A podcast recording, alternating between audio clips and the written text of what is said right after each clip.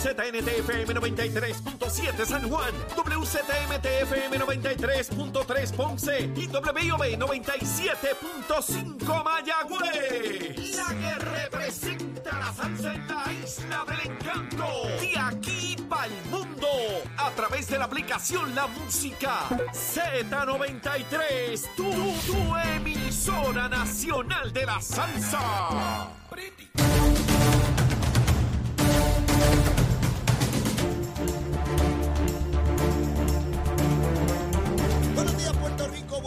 América, comienza Nación Z Nacional. Hoy miércoles 3 de mayo del año 2023, soy Leo Díaz, contento de estar con todos ustedes a través de Z93, la emisora nacional de la salsa, la aplicación, la música y por supuesto nuestra página de Facebook de Nación Z. Espero que hayan desayunado, que estén bien chéveres. Mire, tengo la camisita, mire, del Hospital del Niño. Hoy es un día bien importante, bien importante para nosotros aquí en Z93 aquí en Nación Z Nacional y SBS. Y es que hoy, hoy queremos ayudar a niños con problemas de aprendizaje y lo vamos a lograr pesito a pesito. SBS Puerto Rico se une al Radio Maratón Crecemos con Amor a beneficio del Hospital del Niño de Puerto Rico, donando aunque sea, mire, un pesito. Es bien fácil. Entra a ATH Móvil, accede a la, a la sección de donar, busca Hospital del Niño PR y donas un dólar o lo que sientas tú en tu corazón. No hay donativo pequeño, por supuesto que sí. Así que les vamos a pedir a todos ustedes que hagan esa aportación que ayudará a la expansión del Centro de Aprendizaje del Niño y brindará ayuda a más niños y sus familiares con problemas de aprendizaje. Así que por favor, haga ese donativo como corresponde. Y mire, sencillito, ATH, búsquelo ahí, busque su celular su celular. Acceda a la sección de donar y busque Hospital del Nino PR, Hospital del Nino, Nino PR, no tiene la ñ, a través de nuestra página web www.hdnpuertorico.org. O puede llamar al Hospital del Niño, el teléfono es, mire, anótelo ahí, 1-833-335-6466. 1-833-335-6466. Voy a estar a lo largo del programa hablándoles de esta de este ejercicio importantísimo, el hospital del niño, de nuestros bebés, de nuestros nenes y nuestras nenas chiquititos, que hay que darle salud a esas criaturitas. Y hoy es un día importante y usted mire un, un pesito, dos pesitos, cinco pesitos. Mire, y usted más que nada va a sentir alegría. Miren el corazón, en el miocardio, va a sentir alegría en el miocardio. Así que mire, para adelante, seguro que sí. Eh, vamos a hablar de Luma, Lumita, Lumera, rapidito. Mire, aquí temprano en la mañana, a las 5, ¿verdad? Cuando yo estoy por ahí dando, ya, joro, ya a las 5 yo estoy jorobando, ¿sabes? Bien temprano. 823 abonados sin energía a las 5 de la mañana. A esta hora subió a 2.683. ¿Dónde está el mayor problema esta hora? En la región de Bayamón, con 1.469 y luego la de Cagua con 467. Pero hay regiones que están, miren, Mayagüez solo 88, San Juan 90, Arecibo 213 y Ponce 215. Así que así está la cosita con Luma, Lumita, Lumera. A esta hora de la mañana usted puede verificar por su cuenta esto, no tiene que esperar por mí a la mañana, de lunes a viernes, puede entrar a la página de Luma y ahí va a ver la, la situación. Ayer, ayer, Luma y la Autoridad de Energía Eléctrica también notificaron que debido Mire, como dice en el barrio, las calores, las calores que están haciendo, eso hace que se consuma mayor energía eléctrica, pues todo el mundo prende el abanico, prende el aire acondicionado y obviamente se dispara el consumo, la demanda de energía. ¿Y saben qué? El problema que tenemos es que las cafeteras anticuadas que tenemos no producen suficiente energía, las que están disponibles, porque hay unas que están en reparación Acuérdense que están viejitas y cuando uno está viejito como yo siempre está en reparación.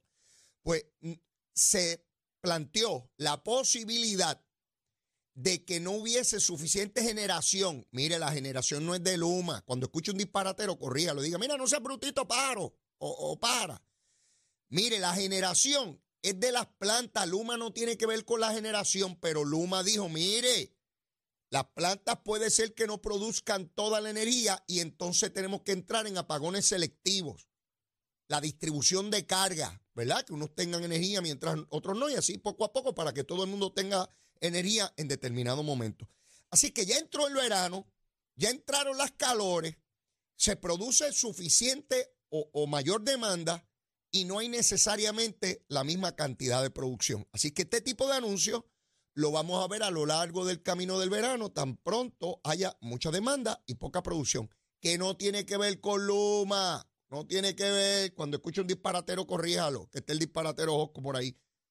Bueno, algunos es por disparate y otros son intencional, otros lo saben perfectamente, pero aún así tratan de engañar, tergiversar para crear odio. Les he dicho que hay unos sectores aquí que todo el tiempo tratando de crear odio, ¿verdad?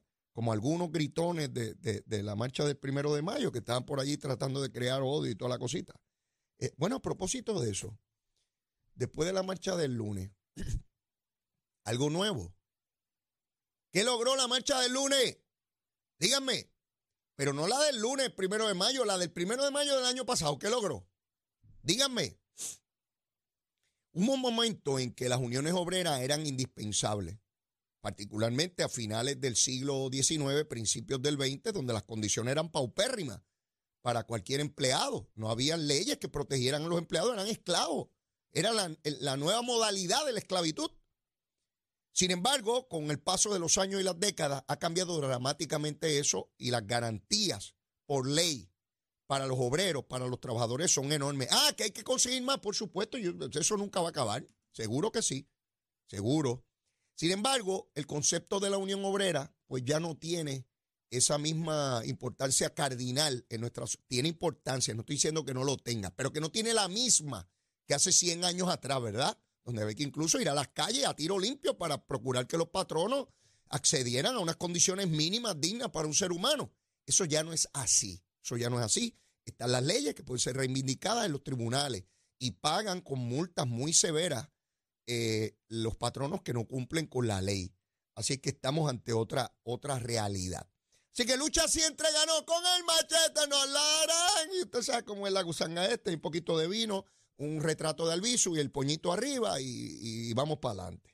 Bueno, en horas de la mañana de hoy, en unos minutos, probablemente una hora más, se deben estar presentando los cargos que ha anunciado la oficina del FEI contra la representante Mariana Nogales. Eh, ¿Cuáles son los cargos? Pues en ese momento lo, sabremos. Lo que sí ha anticipado la presidenta del panel de jueces del FEI, la licenciada Nidia Coto Vives, es que se va a acusar a Mariana Nogales, a su señora madre y a una corporación. ¿De qué? Ya lo veremos cuando llegue el momento eh, el alcance de eso jurídico se verá en los tribunales. Yo de eso no puedo hablar porque eso hay que esperar. Mariana Nogales se le presume inocente hasta que se le pruebe lo contrario como todo ciudadano. Ese es nuestro derecho constitucional. Y a Mariana Nogales, como a cualquier ciudadano, hay que garantizarlo. Y el Estado, en este caso el FEI, tiene la obligación constitucional de probar los cargos que radique, los que sea, más allá de dudas razonables. Esta primera etapa de regla 6, luego viene la vista preliminar, si es que en esta etapa hubiese causa, tiene que haber causa entonces en vista preliminar para entonces ir a un juicio. En ese juicio, sea por tribunal de derecho, o sea, un juez, o por un jurado unánimemente, es el que determina si finalmente la representante Nogal es culpable de lo que se le acuse ella determinará junto a sus abogados si es por tribunal, si llegara allá, ¿verdad? Si es por tribunal de derecho o si es por jurado. Fíjense todas las etapas que tiene que eh, recorrer un caso criminal cuando se trata de un funcionario público, porque en el caso de un funcionario, o sea, de, una persona privada, debo decir, pues esa fase del FEI no existe. El FEI solo existe para funcionarios públicos. En el caso de, un de una persona privada, el Departamento de Justicia, a través de su fiscal, erradica el caso y de regla 6, vista preliminar y juicio. La parte del FEI no existe. Así que hay un filtro adicional en el caso de los funcionarios públicos en un ente que se presume, y digo se presume porque así lo contempla la ley, que es independiente, que no depende del Ejecutivo, que son personas que eran jueces, que pertenecen a un panel, que si determinan a base de la información que le envió justicia de que hay causa para acusar a alguien, entonces designan los fiscales que correspondan para una investigación independiente. Por eso se le llama fiscal especial independiente, porque irrespectivamente del informe que reciba, diciendo que hay causa para acusar, los fiscales tienen que hacer su propia investigación para entonces radicar si así lo entienden, porque son los fiscales los que se paran en la sala del tribunal a defender su caso, a, probar los, cargos. No es ni el Departamento de Justicia, ni son los ex jueces del panel, son los fiscales los que se paran allí y ponen su título a prueba para acusar y probar los cargos. Así funciona la cosita, ¿sabe? Para los que le vengan con embuste, particularmente cuando venga Mayra López Mulero a meterle embustes a ustedes, pues aquí está leíto para decirle cómo es la cosa y que no se dejen coger de, de tontejo. Pero hay un efecto político y ese es el que quiero analizar. El jurídico, ese le corresponde a los tribunales. Ya ustedes saben que Duprey dijo que ella debe renunciar y respectivamente de lo que ocurra en el caso, porque él entiende que el efecto político sobre Victoria eh, Ciudadana es letal, es dañino y le hace daño a toda la institución. Y como ejemplo, él dice, yo mismo me quité cuando salió a relucir cuestionamientos por parte de mi esposa antes de, la elección, pues me retiré para no hacerle daño a Victoria Ciudadana. Así que él puede hablar desde el ejemplo. Y eso a mí me parece muy importante, porque él no está diciendo algo que él no estuvo dispuesto a hacer en su momento, ¿verdad? Pudo haber, pudo haber dicho, no, no, no, yo me quedo aquí, me tienen que votar. No, no, él, él se salió. Así que en ese sentido, Duprey tiene todo el derecho de hacer el planteamiento que corresponde. Ustedes saben que el licenciado Manuel Moraza, eh, socio de Nogales, hizo unas expresiones racistas contra Carmelo Río y contra Néstor Duprey.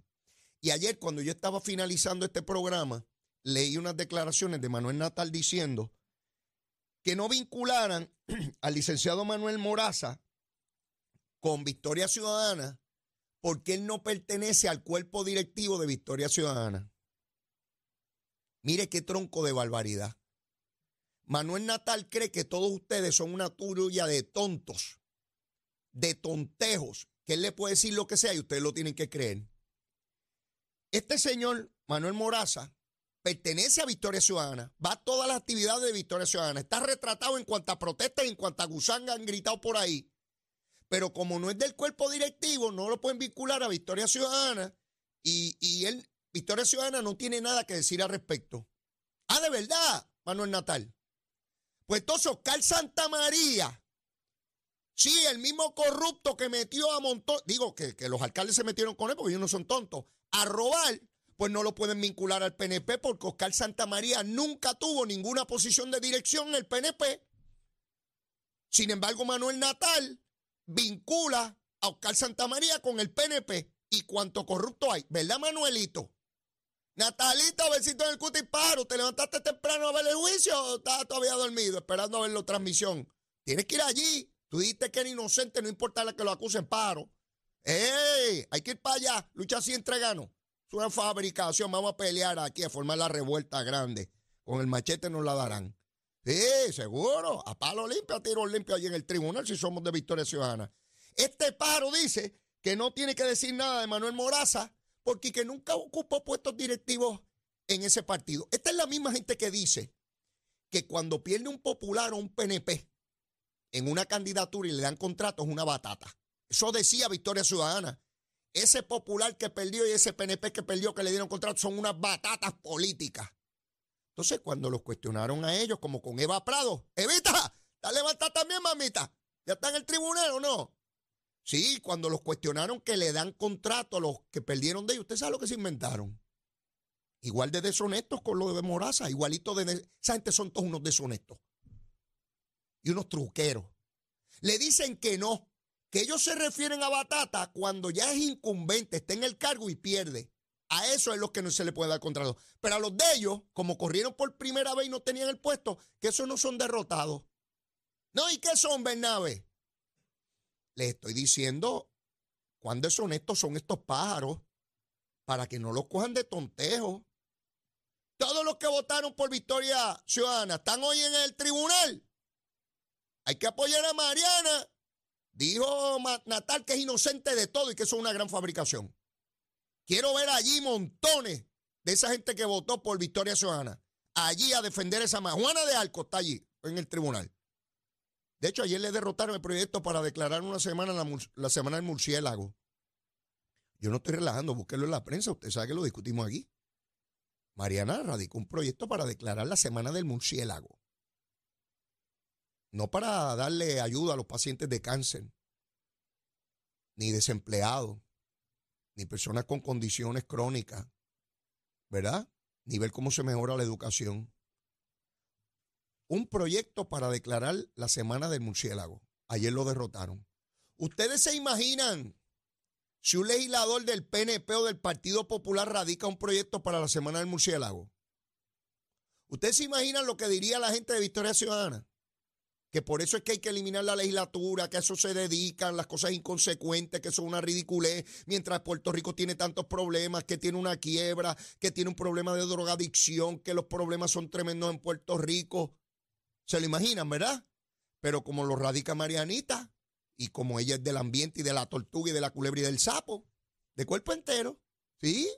No pasa nada. Ayer se lo derrotaron.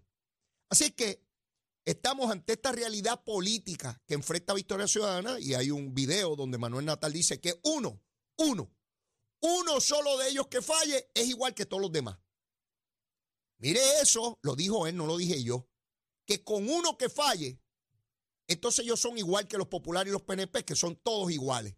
Lo dijo Manuel Natal. Habrá que ver hasta dónde llega ese esfuerzo. Yo tengo que ir a una pausa y después de la misma quiero abordar un tema muy delicado con el representante Orlando Aponte, porque vuelvo a ver la doble vara, vuelvo a verla, y de sectores que dicen defender los derechos de la mujer, los grupos feministas, sí, los de las mujeres construidas y por construir y las destruidas, todas esas. Sí, estos grupos políticos que se esconden detrás del feminismo y que se esconden detrás del ambiente y no los escucho decir nada. A esta hora yo no he escuchado nada. Van semanas de esto, del caso de Orlando Aponte, que yo no quiero pensar que hay un gran esfuerzo de encubrimiento aquí. No quiero pensar eso. Siempre nos vamos a enterar de las cositas. Y quien se esté prestando para esto lo puede pagar caro con la justicia. Tengo que ir a una pausa, después de la misma volvemos. Llévatela, chero. Buenos días Puerto Rico, soy Emanuel Pacheco Rivera con la información sobre el tránsito.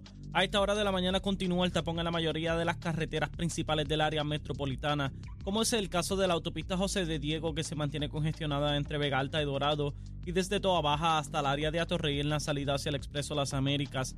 Igualmente la carretera número 2 en el cruce de la Virgencita y en Candelaria en Toa Baja y más adelante entre Santa Rosa y Caparra, así como algunos tramos de la PR5, la 167 y la 199 en Bayamón también la avenida Lomas Verdes entre la American Military Academy y la avenida Ramírez de Arellano.